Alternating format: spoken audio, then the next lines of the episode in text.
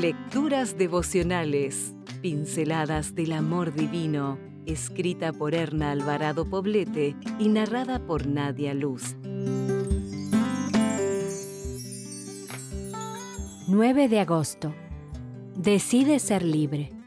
Conocerán la verdad y la verdad los hará libres. Juan 8:32. La libertad es un don que hemos recibido por creación. Se manifiesta en cada ser humano a través de nuestra capacidad de tomar decisiones por nuestra propia cuenta y de elegir basándonos en nuestros propios valores éticos, morales y espirituales. A pesar de esta libertad maravillosa que el Señor nos ha concedido, millones de personas viven encarceladas, aún sin haber pisado nunca una prisión. Son prisioneros pero en su mente. Sufren un secuestro emocional que les impide toda libertad vital.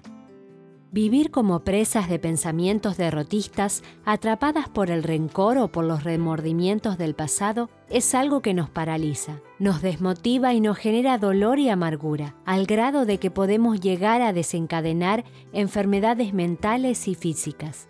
Las emociones, los pensamientos y los sentimientos se generan en la mente. En este sentido, para gozar de verdadera libertad, debemos poner nuestra mente bajo el comando de Dios. El primer paso es ser conocedoras de la verdad que se expone en su palabra, especialmente de la verdad de la salvación en Cristo Jesús, porque como sabes, la verdad es lo que nos hará libres.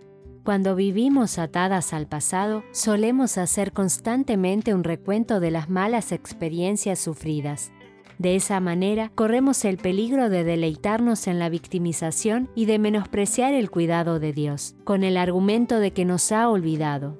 Estas son prácticas que promueven la esclavitud mental, encadenadas a recuerdos, a malas decisiones y a experiencias traumáticas. No permitimos que Dios sea nuestro libertador y salvador.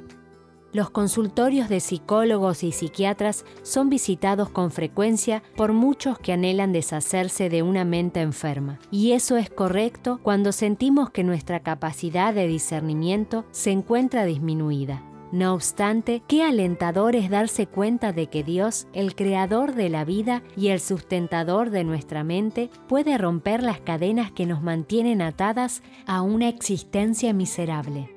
La única condición que necesitas cumplir para recuperar esa libertad perdida es de poner tu discurso interno de autosuficiencia, abandonar los argumentos con los que te justificas y permitir que poco a poco tus pensamientos de ansiedad, rencor y amargura sean cambiados, hasta experimentar la sensación maravillosa de ser libre en Cristo.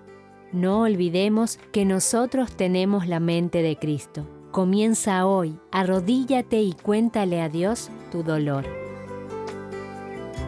Si desea obtener más materiales como este, ingrese a editorialaces.com.